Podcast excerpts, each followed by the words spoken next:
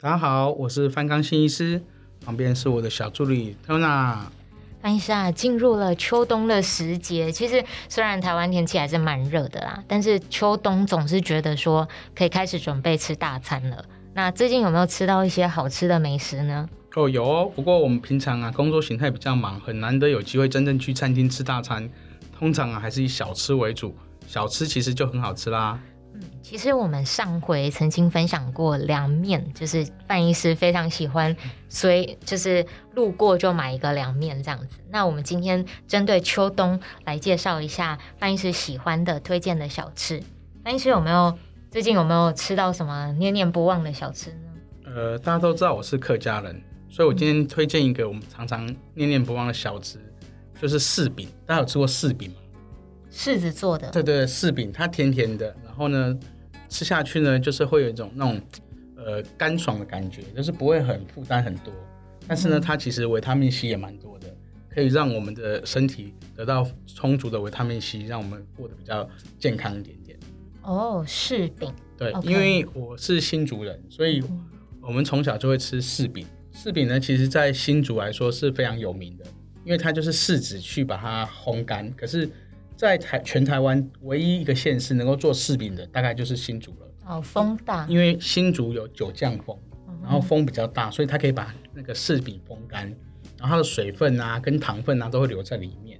那这样子的柿饼吃起来就是软而不腻，然后呢，对我们来说就是可以保存，客家人来说可以保存食物，然后把食物的精华留在里面，然后又对我们身体有帮助。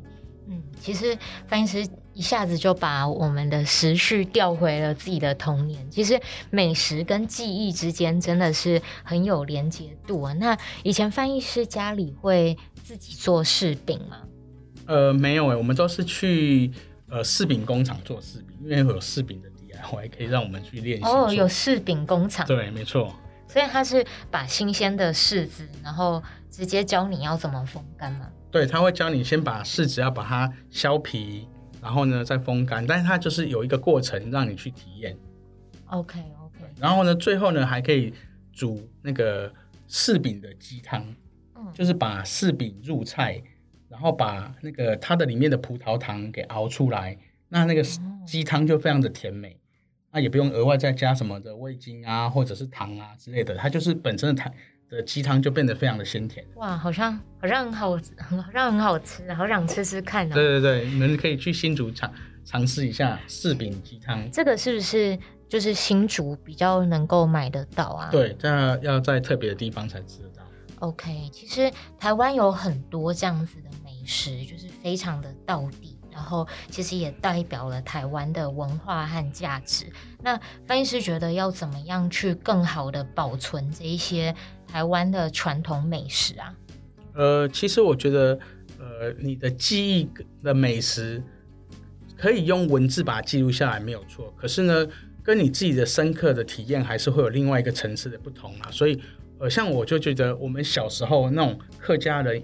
呃，一大家族的人一起用餐吃东西的时候，那种感觉就特别的美味，因为大家就一起呃同享天伦之乐以外啊，小朋友也会一起在那边聊天啊，玩游戏啊，然后佳肴一上来的时候，我们就赶快小朋友一窝蜂的去抢抢食食物，大家就会觉得说，哎、欸，这东西非常好吃，尤其是把它抢光的时候，大人也会觉得哦，这个东西非常好吃，对，所以我觉得那种感觉就会记在你的心中，而且会记忆非常的久。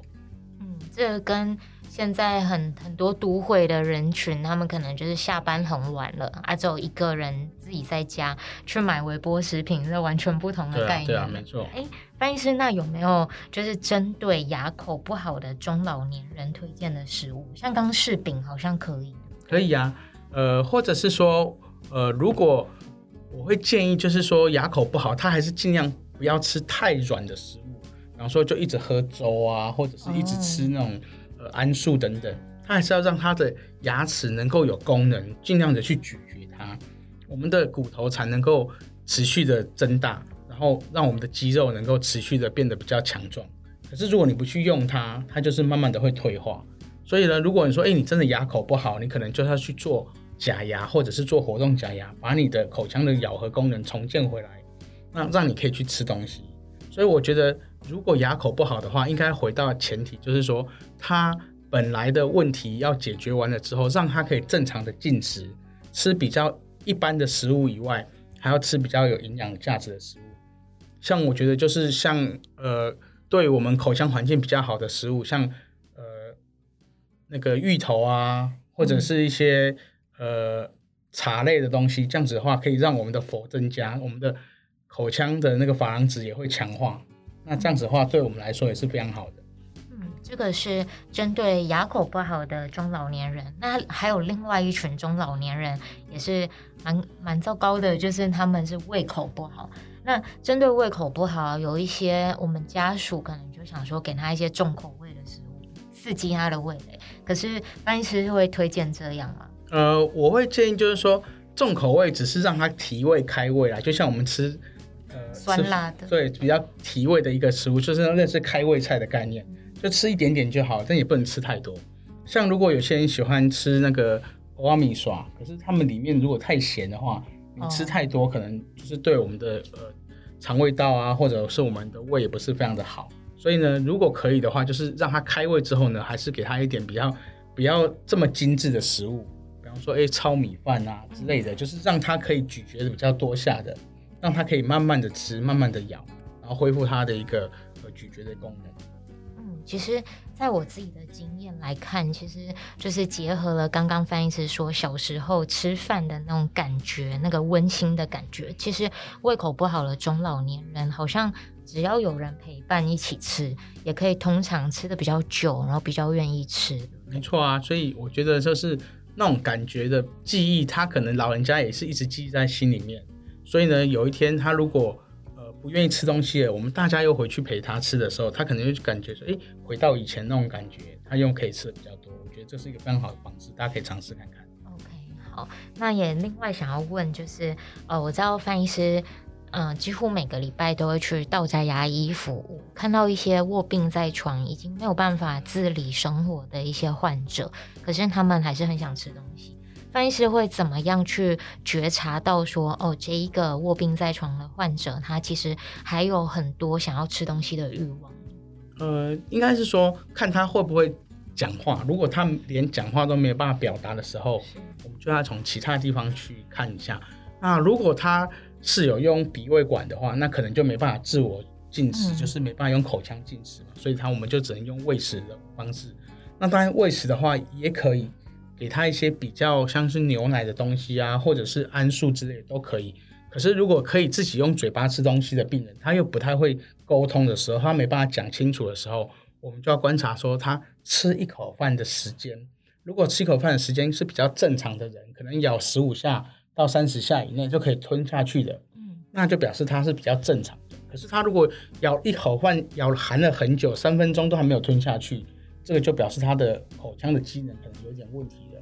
或者是说他这样子的一个食物他不是很喜欢，我们就可以改其他他喜欢吃的食物。我们就是一直呃调配一下其他的一个比例，让他觉得说，诶，他可能在一定的时间，可能一两分钟之内，一口饭就可以吞下去，然后也可以咬大概十五到三十下，表示说他真的有在吃东西，他也是有在享受这个食物的感觉。可是如果他不是的话，那他可能就是含在嘴巴里面，那有可能他就是觉得这个东西他不是很喜欢吃。OK。好，所以其实这样子的观察，最重要的还是要回到要陪自己的长辈一起吃饭，才才能够体体验得出来这样子。哎，范医师平时会自己煮饭吗？呃，当然很少啊，因为我们都很忙，回到家都已经很晚了。OK，那如果有时间的话，范医师会想要自己体验下厨感吗？呃，我们以前在大学时候都住外面嘛，所以我们还是会自己煮一些东西，但是。就是可能煮个水饺啊，煮个烫个面啊，放一些青菜，就大概就是这样子而已。OK OK，就是这样就够好吃了，就是吃得饱。对对对，没错。OK，那翻译师刚刚推荐了那个柿饼啊，就是家人啊、小朋友有尝过吗？哦，有啊，他们也很爱吃啊，尤其像我们呃之前去日本的时候，日本其实也产了蛮多的柿饼。嗯。哦，因为他们柿子很多。对，所以他们的柿饼也做的蛮不错的啊。但是呢，因为台湾的柿饼。的口味跟日本又不太一样，日本做的又更好、更精致，然后吃起来的口感又更软 Q，所以呢，我们去日本基本上都会去买柿子来吃，就是柿饼。OK，柿饼是不是可以保存比较久啊？呃，保存非常久，没有错。嗯，对，就是可以冰在冷冻库里。呃，对，如果是冷藏，可能时间会比较短，但是冷冻库可以保放个一两年以上都没有，OK OK。那还有另外一个想要问范医师的，就是，呃，很多家长，也许现在在听的一些家长听众，其实也常常这样，就是会去限制小孩子吃的东西，比方说不准他们喝饮料，不准吃太多甜食、高热量的食物。那范医师觉得，呃，需要这样子去严格的要求小孩子的吃的东西吗？呃，我觉得小孩子的限制应该是你看得到的时候限制他，可是当他你看不到他的时候，他可能在外面，或者是他今天已经大了，他可能已经国小了，可以自己去外面吃东西了。他可能你禁止他东西，你越禁止他，他就越想吃。所以我觉得小孩子应该是要引导他，让他觉得说，诶，这个东西可以吃，但是不能吃太多。而且你吃完这样的东西，比方说你吃完的糖果之后呢，你可能马上就要去刷牙，让他们知道说这个东西是可以使用的。那使用完之后呢，你一定要做口腔的清洁，这样子对你来说，你可以保持你的口腔的清洁以外，那也可以享受更多的美食，传输他们比较一些正确的观念，会比你限制他来说会比较好。OK OK，其实说到刚刚说的就是口腔清洁，那其实我们享受美食之前，当然口腔一定要够健康，才有办法品味到更多。那我们要怎么样在强化小朋友的呃口腔味教？呃，现在我们在推的就是所谓的“一二二一”，就是用含氟量一千 ppm 以上的含氟牙膏，每天两次，至少两分钟。所以这样子的一个方式，跟我们以前观念又不太一样了。可是，呃，以我们长期这两三年的研究发现，只要是含氟量一千 ppm 以上的牙膏，那使用了每天使用两次，每次两分钟之后呢，大概两年之后，你的蛀牙率的比率会降低的非常的多，所以就是一样，就跟我们刚刚说的，只要是跟呃口腔有关的，你只要持续的做，基本上维持了一段时间之后呢，你可以降低很多的一些疾病的发生率。哎，那范医师会怎么样？呃，建议家长们，呃，多久要让小孩子去看一次牙？呃，通常小朋友，我们的大人就是半年洗牙一次嘛，所以六个月洗牙一次是健保免费补助的。那小朋友呢，现在是三个月一次，所以呢，三个月就可以带小朋友去检查。一去我们的，呃，尤其是我们的小朋友，他的蛀牙的那个进展的速度是比大人要快很多，所以他可能三个月就开始有蛀牙了。那如果可以的话，就是尽量三个月带小朋友去做一次检查。然后，如果你是高龋齿率的一个小朋友，那当然现在每半年。可以涂氟一次以外，像这样的一个病患族群，就是高龋齿率的，是每三个月就可以涂一次。嗯，讲到涂氟的的疗程呢，就是其实范医师也是一直一直很积极的在推动涂氟的计划。新北市有一些涂氟的计划，那想要跟让那个范医师来介绍一下给我们新北的听众朋友。哦，我们新北市就是呃年满六十五岁以上的老人家。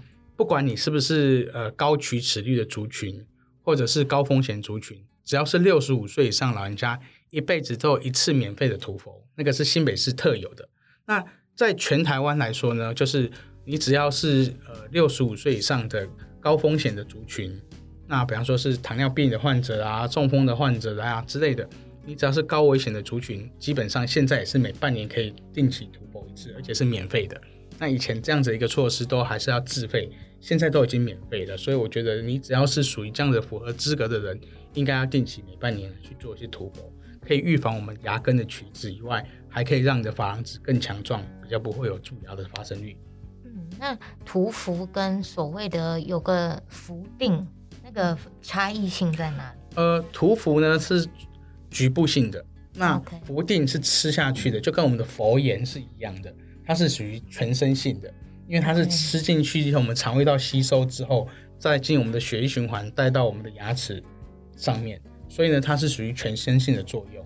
那涂氟呢是属于局部性的作用。那局部性的作用通常都需要在专业的医生的指导之下去帮你做。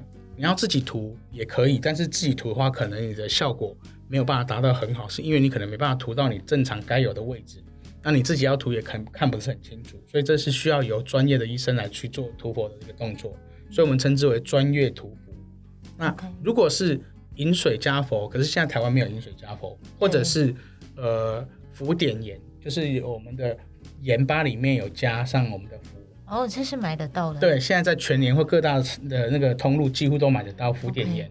或者是呃吃氟定，或者是我们说的那个一一千 ppm 以上的含氟牙膏，嗯、这些其实对我们来说都是预防我们龋齿的一个非常好的一个效果的一个作用，所以大家应该是要持续去做这些事情才对。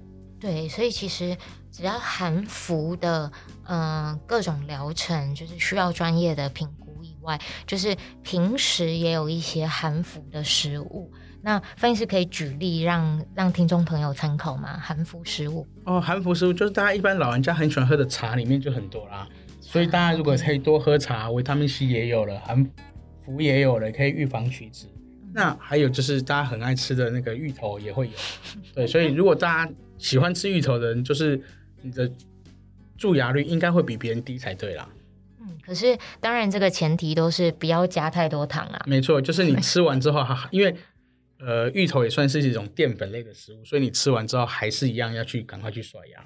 嗯，好，那希望我们今天一个很很。很温馨也很简单的一个就是小小的节目，可以可以分享给大家，然后也让大家可以去尝尝试一下翻译师推荐的柿饼这个。那好像不是台北不是很好买，对不对？呃，超市里面可能都有在卖，就是比较大型的超市里面，像 Johnson 啊，或者是那种呃百货公司的超市，应该都有在卖柿饼。对，或者是有一些呃比较 local 的那种市场也会有。我现在最期待的是，我吃过单吃的柿饼，觉得蛮好吃，但我没有喝过柿饼鸡汤这件事情。对对对，觉得改天要去新竹可以品尝一下。没错没错。好，那我们我们现在嗯节目也差不多要进入吃饭的时间啦，那我们就是先进一个尾声，然后我们就一起去享受更多的美食吧。好啊，大家下次见喽。嗯，拜拜。拜拜。